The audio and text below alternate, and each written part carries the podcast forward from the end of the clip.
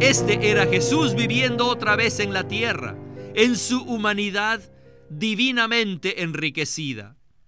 La vida de Pablo era la repetición de la vida de Jesús.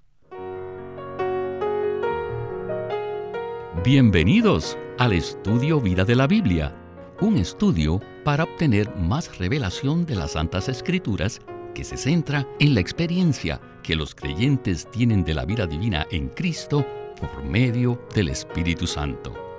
Si desean, pueden escuchar gratuitamente todos los programas radiales del Estudio Vida en nuestra página de internet radiolsm.com.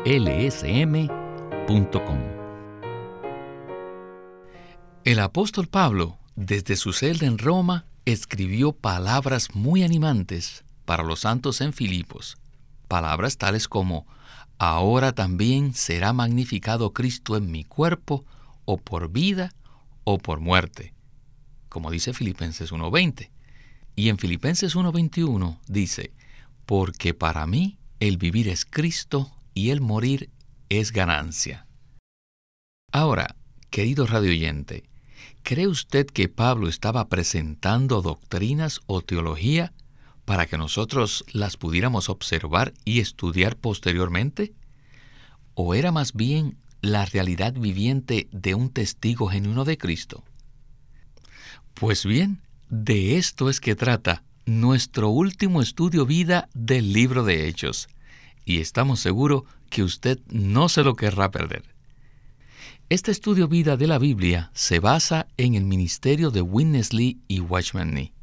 El hermano Watchman Nee fue un estudiante dotado y muy talentoso que llegó a ser un sacrificio viviente de nuestro Señor Jesucristo en la China.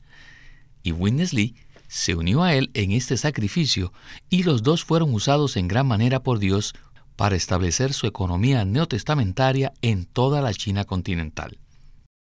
Antes de que Watchman Nee fuera encarcelado, Witness Lee fue enviado a Taiwán y finalmente emigró al occidente para continuar con este ministerio de vida.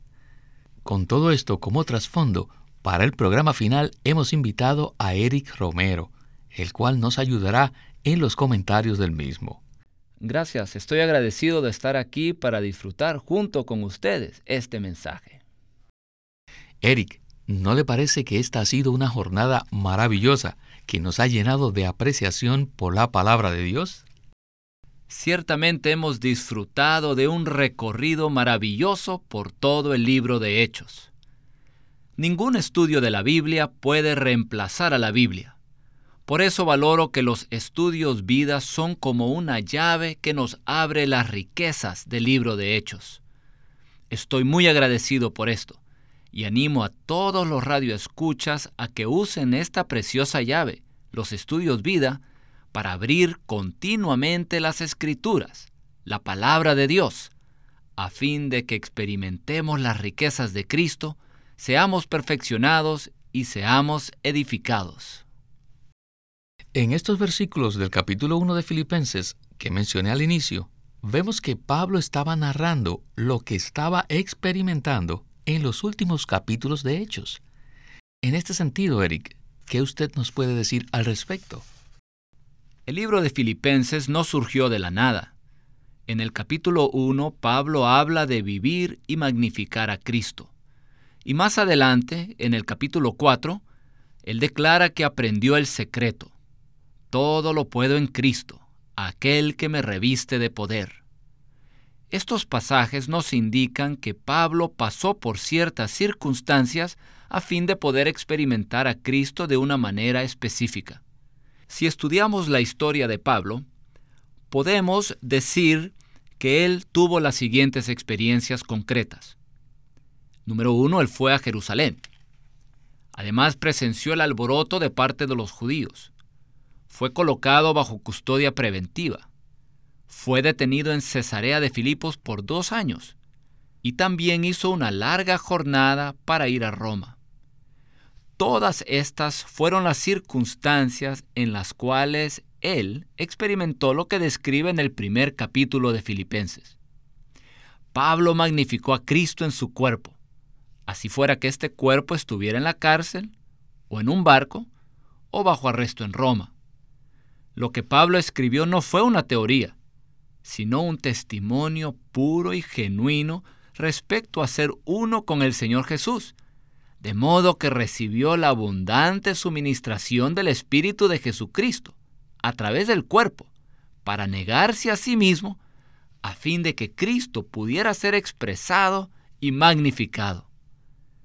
Pablo es un modelo excelente para todos los que buscan genuinamente a Cristo hoy día. Bien, hoy tenemos tres porciones a cargo de Winnesley que nos fueron dadas por él no como un entrenamiento típico, sino como una comunión informal en 1985. Así que pasemos a escuchar a Winnesley en el estudio Vida de Hechos. Los capítulos 27 y 28 de Hechos no nos proporcionan detalles en cuanto a doctrina, sino que más bien vemos el relato de un hombre que vivía a Cristo hasta lo sumo. Pablo se hallaba preso, encadenado y rodeado de soldados, en medio de un mar tempestuoso, lo que hacía que la navegación sea muy difícil, pero a pesar de lo adverso de la situación, él reinaba como un rey.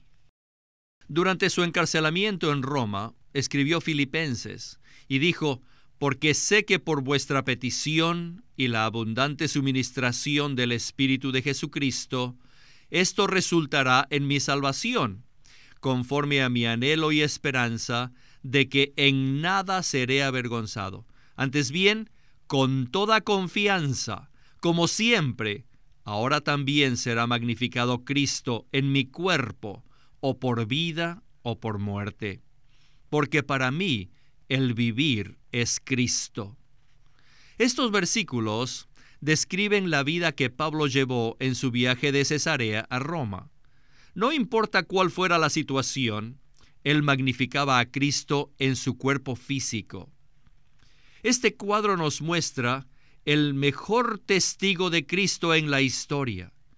Y esta es la clase de testigo a la que se refirió el Señor en Hechos 1.8, cuando dijo, seréis mis testigos. Si solo vivimos a Cristo en una situación que corresponde a nuestra cultura, a nuestro carácter, a la manera de ser que somos, a nuestra constitución, dicho vivir no será genuino. En estos capítulos vemos que Pablo vivía a Cristo en una situación totalmente distinta a su cultura y a su carácter. No obstante, en medio de una situación tan adversa, tan desalentadora, él mantenía el nivel de vida más elevado. En Pablo vemos que el Dios hombre maravilloso, excelente y misterioso, que vivió en los evangelios, seguía viviendo por medio de uno de sus muchos miembros. Este era Jesús viviendo otra vez en la tierra, en su humanidad divinamente enriquecida. La vida de Pablo era la repetición de la vida de Jesús. No puedo olvidarme de las cuatro epístolas que Pablo escribió, Efesios, Filipenses, Colosenses y Hebreos. No creo que Pablo las hubiese podido escribir sin haber pasado por las muchas situaciones adversas en los capítulos del 15 al 28 de Hechos. Por lo menos no lo podía haber hecho de una forma tan completa. Él aprendió mucho de todo lo que le ocurrió en Hechos de 15 al 28. En Efesios 2 dijo que Cristo abolió todas las ordenanzas de la ley. Yo pienso que durante los dos años que pasó bajo la custodia en Cesarea, él reflexionó sobre todo lo que le había pasado. Y en ese tiempo quizás haya pensado, tan pronto tenga la oportunidad, quisiera escribir otro libro para abarcar el tema de la circuncisión más a fondo de como lo hice en Gálatas. Si pudiera volver a escribir la epístola a los Gálatas, diría que la circuncisión ya fue abolida. Si escribo de nuevo, les diría que no deben practicar más la circuncisión, la circuncisión ofende al Señor y es un insulto para Él. La circuncisión ya fue abolida. En Efesios, Pablo fue muy fuerte y no dejó ningún lugar para que nadie practicase la circuncisión más. Ah, ahora en Filipenses, Pablo usa una expresión muy severa y despectiva al referirse a los que aún practicaban la circuncisión. Los llamó perros y los que promueven la circuncisión son perros. Estas expresiones son muy fuertes. En Filipenses 3.2, él declara, guardaos de los perros, guardaos de los malos obreros, guardaos de los mutiladores del cuerpo. Al escribir Filipenses 3, Pablo fue más severo que cuando escribió Gálatas y Romanos.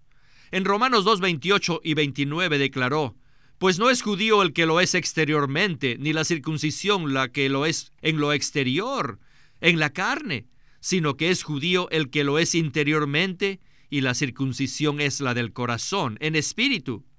Estas palabras de Pablo acerca de la circuncisión no son muy fuertes. En Filipenses 3.2, él no dejó ninguna puerta abierta para la circuncisión. Lo llamó la mutilación del cuerpo, y es una práctica promovida por los perros. Si siguen promoviendo la circuncisión, usted es un perro. Lo que ministra el perro es comida de perros. En Filipenses 3:8 Pablo declaró, y ciertamente aún estimo todas las cosas como pérdida por la excelencia del conocimiento de Cristo Jesús, mi Señor, por amor del cual lo he perdido todo y lo tengo por basura para ganar a Cristo. Basura en 3.8 se refiere a la escoria, la basura, el desecho, lo que se echa a los perros. Así que es comida de perros, algo repulsivo. Como hemos mencionado, este es nuestro programa final del libro de Hechos. Y creo que en este punto debemos regresar a Hechos capítulo 1 versículo 8, donde dice, pero recibiréis poder cuando haya venido sobre vosotros el Espíritu Santo, y seréis mis testigos en Jerusalén, en toda Judea, en Samaria y hasta lo último de la tierra. Eric, teniendo entonces este versículo como referencia, me gustaría preguntarle si Pablo encaja con la definición de testigo. Ciertamente Pablo fue un verdadero testigo puesto que mantenía un contacto personal y continuo con el Señor Jesús. Pablo tuvo muchas experiencias íntimas con el Señor, y era uno con Él, de modo que era un testigo viviente del Señor. Si usted quisiera saber de qué manera se conducía el Señor, podía saberlo simplemente al tener contacto con Pablo, pues él era un testigo fiel de Cristo. Pablo vivía a Cristo. Y esto es lo que el Señor desea. Él no quiere simplemente que seamos predicadores o maestros.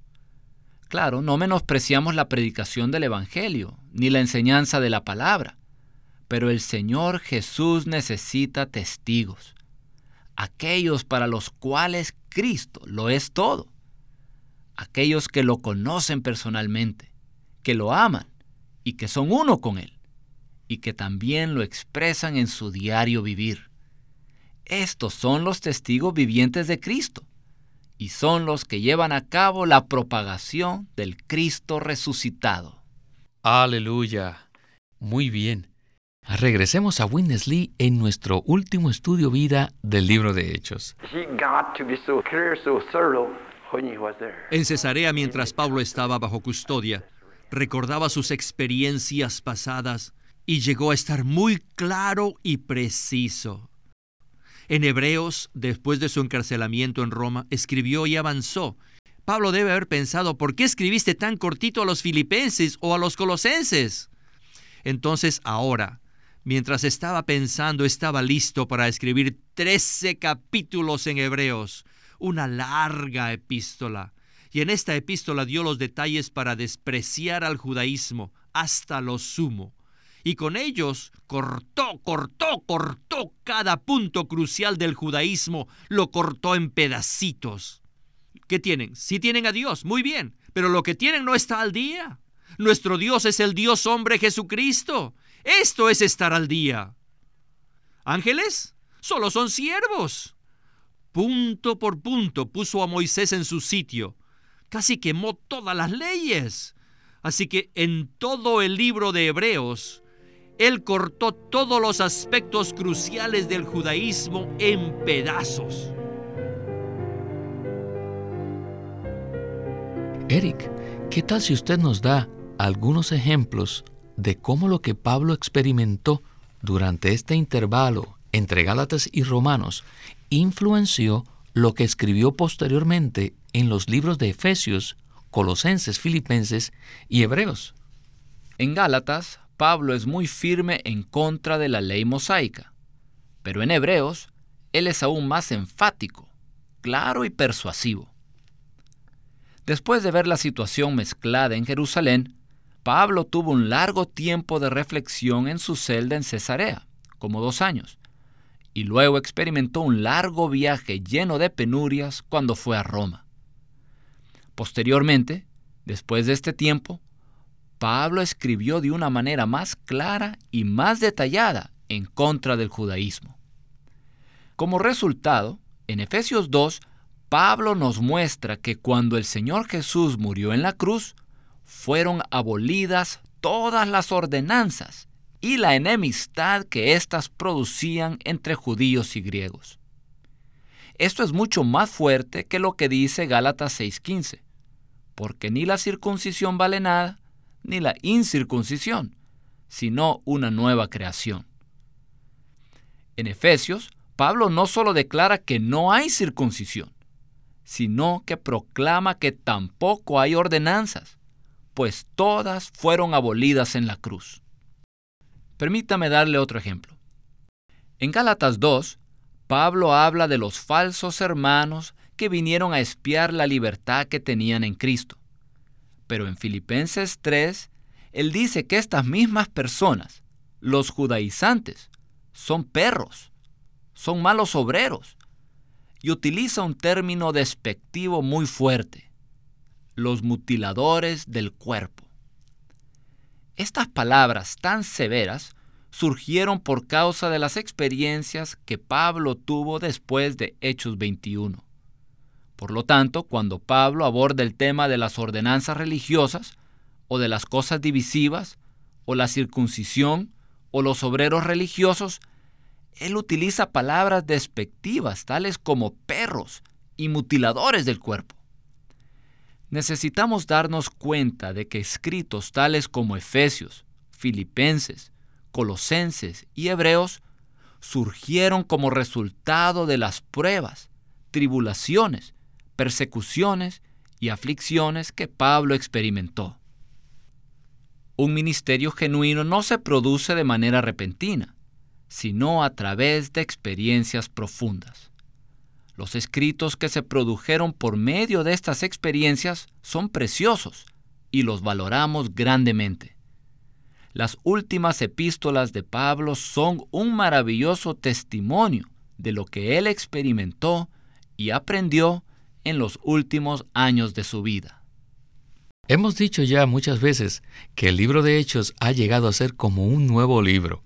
Con el cimiento puesto por este estudio, de hecho, todos los escritos de Pablo han llegado a ser nuevos. Las cosas que se nos han abierto en el libro de Hechos son como unas ventanas maravillosas bien abiertas. Todo debe ser nuevo. Dios es nuevo, Cristo es nuevo, el Espíritu es nuevo y la vida divina es nueva. Si estamos envejecidos y nuestra lectura de la Biblia es vieja, entonces pensamos que ya sabemos todas estas cosas. Y esto es un gran peligro. Una de las características de los escritos de Watchman Nee y Witness Lee es que en su ministerio siempre hay algo nuevo y fresco de la palabra de Dios. Si no tenemos esa frescura, esa novedad, entonces necesitamos humillarnos delante del Señor Jesús y orar para recibir su misericordia a fin de que su palabra sea nueva y fresca para nosotros todo el tiempo. Eric, tenemos una pequeña porción pendiente de este estudio vida, la cual es una conclusión muy apropiada. Vayamos a ella.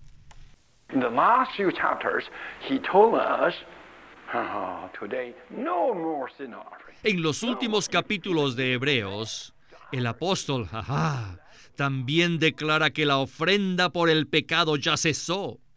y que conforme a la voluntad de Dios, Cristo, quien lo incluye todo, es la ofrenda única. Así que él afirma que solo existe una ofrenda en el universo que es conforme a la voluntad de Dios. En Hebreos 10, 9 y 10 él declaró, y diciendo luego, he aquí que vengo para hacer tu voluntad, quítalo primero para establecer lo segundo. Y por esa voluntad somos santificados mediante la ofrenda del cuerpo de Jesucristo hecha una vez para siempre.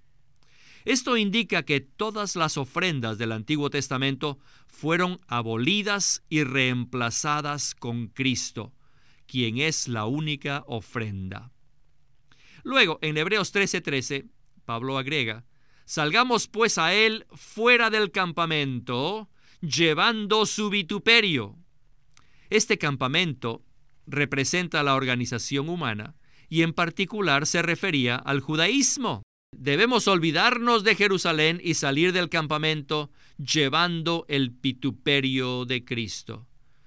Cuando Pablo emprendió el viaje de Cesarea a Roma, él estaba fuera del judaísmo, fuera del campamento, llevando el vituperio en cadenas. Sin embargo, de este modo, él magnificaba a Cristo.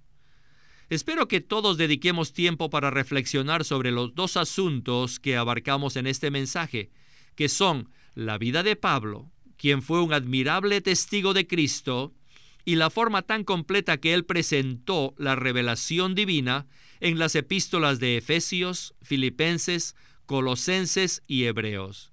En estas epístolas vemos que no hay cabida para ningún tipo de mezcla, solo hay lugar para Cristo. Gloria al Señor. Creo que esa es la manera más apropiada de concluir el estudio vida de hechos. Que en nuestras vidas no haya cabida para ningún tipo de mezcla y que solo haya lugar para Cristo. Y a usted, Eric, muchas gracias por acompañarnos en el estudio Vida de la Biblia con Winnesley. De nada, agradezco al Señor la oportunidad de estar aquí.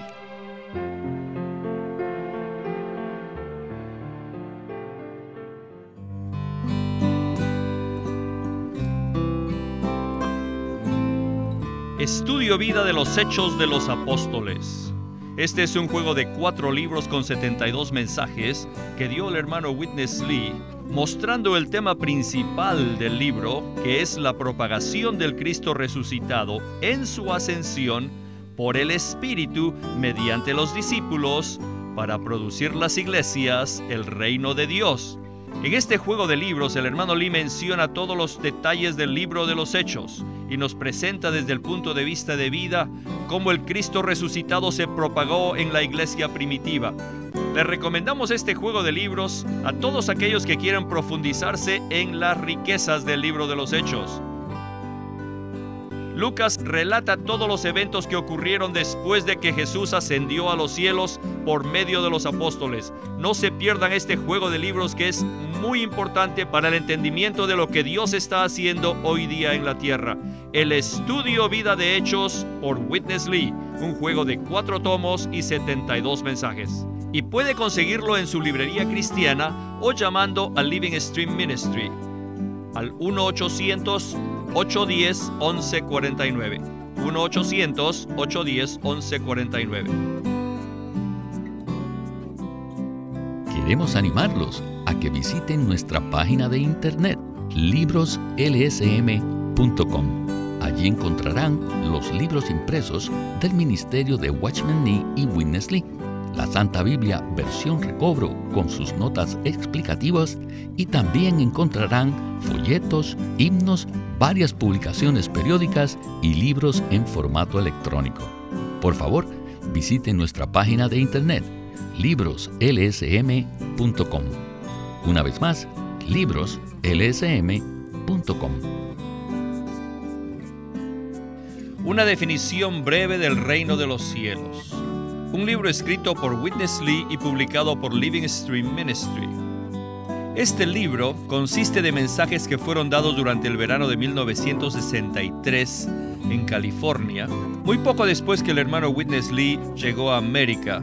Y los que tuvieron el privilegio de escuchar estos mensajes se dieron cuenta del gran impacto que recibieron cuando oyeron los mensajes que ahora están publicados en el libro titulado Una definición breve del reino de los cielos. La verdad acerca del reino es una revelación bíblica grandiosa y crucial, porque es necesario que Dios establezca su reino a fin de llevar a cabo su propósito divino. Le recomendamos este libro titulado Una definición breve del reino de los cielos, que es publicado por LSM y les pedimos que lo lean con mucha oración. Una definición breve del reino de los cielos por Witness Lee. Witness Lee nació en 1905 y fue criado en una familia cristiana. A la edad de 19 años fue completamente capturado para Cristo, a quien se entregó incondicionalmente para predicar el Evangelio el resto de su vida. Al comienzo de su servicio al Señor, conoció a Watchman Nee, quien ya era reconocido predicador, maestro y escritor, y con él sirvió en la casa publicadora llamada Librería Evangélica de Shanghai. En 1949, Witness Lee fue enviado por el hermano Nee y sus colaboradores a que saliese del país a Taiwán para asegurarse que lo que el Señor les había dado no se perdiera y allí comenzó la obra de predicación y publicación, por lo que también experimentó la abundante bendición del Señor. En 1962, el hermano Lee recibió la carga de ir al occidente y fue y se estableció en California. Él nos ha dejado una presentación prolífica de la verdad en la Biblia y su obra principal, el estudio vida de la Biblia, tiene más de 25.000 páginas de comentarios de todos los libros de la Biblia, desde el punto de vista del disfrute de Dios que los creyentes deben tener y de la experiencia de la vida divina en Cristo por medio del Espíritu Santo. En 1965, el hermano Lee estableció el Living Stream Ministry, una corporación sin fines de lucro en Anaheim que oficialmente representa el ministerio de Watchman Nee como el de sí mismo. Este ministerio enfatiza la experiencia de Cristo como vida y la unidad práctica de los creyentes. Llámenos a nuestro teléfono gratuito 1-800-810-1149. 1-800-810-1149. Además, si desean, pueden comunicarse con nosotros enviándonos un correo electrónico a estudiovida.com lsm.org. Una vez más, estudiovida.lsm.org.